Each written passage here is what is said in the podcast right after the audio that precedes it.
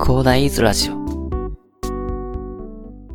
はい、おはようございます。こんにちは、こんばんは、広大です。この番組ではですね、大企業でついていけずに転落してしまったけど、仕事外の時間が充実したことで得られた2年間の様々な経験をもとにですね、ブログ、YouTube、ポッドキャストの配信をしている私が、皆さんが知らずに損をしないために人生で役立つ情報を随時発信していきます。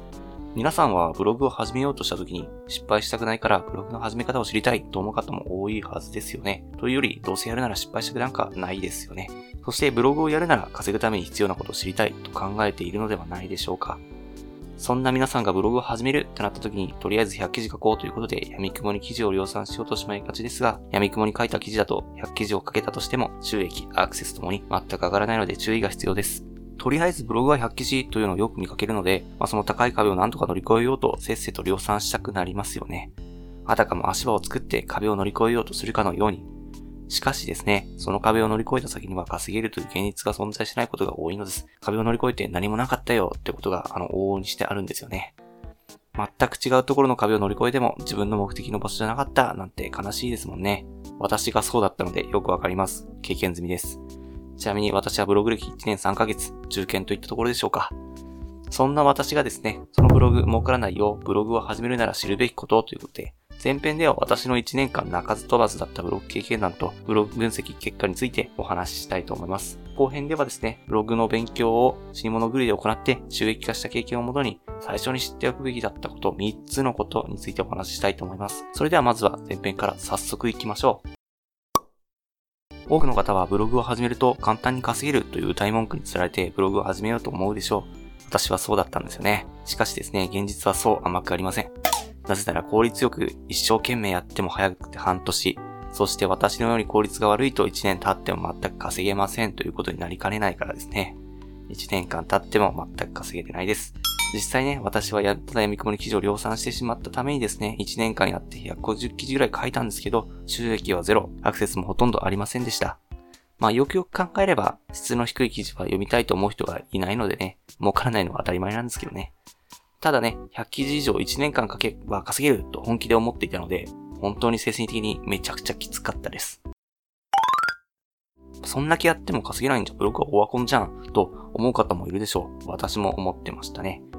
しかしですね、私は池早さんの有料教材と、あと中立さんの無料講義動画、YouTube のですね、内容をもとに手こ入れをした結果ですね、あのまだまだね、ビビたるものなんですけどね、制約が入るようになったんですよね。びっくりです。今はまだ手こ入れ作業終わってないんですけど、少し手こ入れしただけで制約が入るようになったんですよね。この間も1000円とか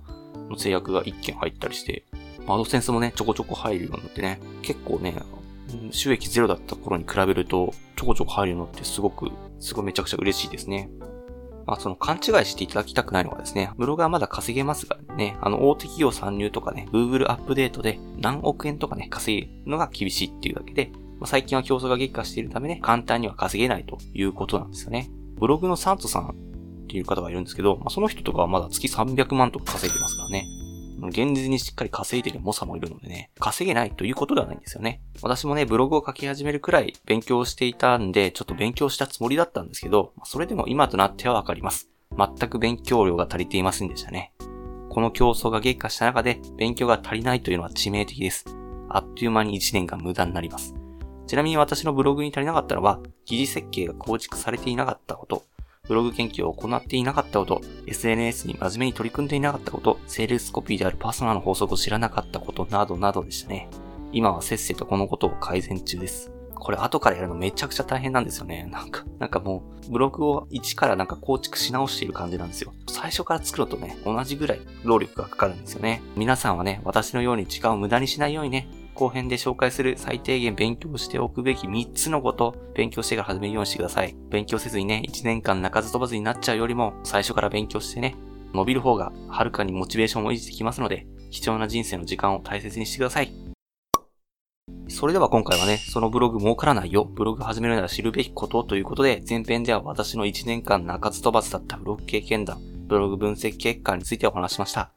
1年間がむしゃらにやってね、収益ゼロというのはなかなか辛いものですよ。収益ゼロというのはなかなか辛いものです。しかしですね、もちろんですが、ブログはね、努力は全く評価されません。どれだけ知識を持って良質な記事を提供できるかというのが評価されていきます。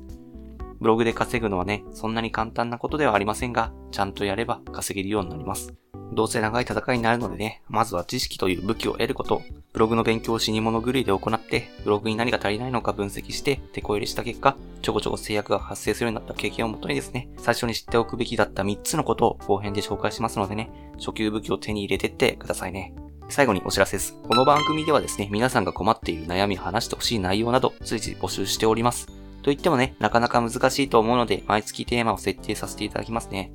8月のテーマはシルバーウィークについてです。もうお盆も終わっちゃいますからね。今日までかな。今日までですね、お盆が。え、Twitter の DM なのでね、どしどし送ってください。Twitter とかのリンクは概要欄に貼っておきますので。それでは、今回はこんな感じで終わりにしたいと思います。このような形でね、皆さんの耳だけで役立つ情報をゲットできるように、ブログ以外も含めると、2年の副業経験をしてきた私がですね、皆さんの代わりに死に物狂いで情報をね、どんどんゲットしていって、ボッドキャスト、ブログ、YouTube で発信していきますので、私の配信している情報を聞き逃して知らないうちに損をしてしまわないように、ぜひフォロー、コメントのほどよろしくお願いいたします。皆さんの人生の貴重な時間をね、消費しなくてもいいように私が代わりに死に物狂いで情報を集めていきますので、ぜひよろしくお願いいたします。では、本日も良い一日をお過ごしください。それでは。